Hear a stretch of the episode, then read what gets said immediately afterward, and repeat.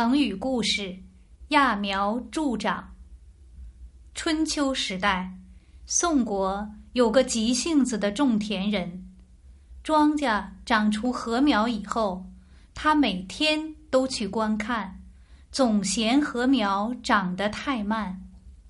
一天，他跑到田里去，把禾苗一颗颗往上拔，然后他很疲倦地回到家。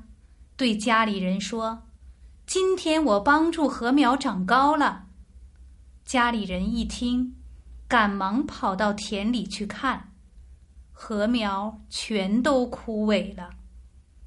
揠苗助长这个成语，现在多写成拔苗助长，比喻违背事物发展的客观规律，急于求成，反而把事情弄糟。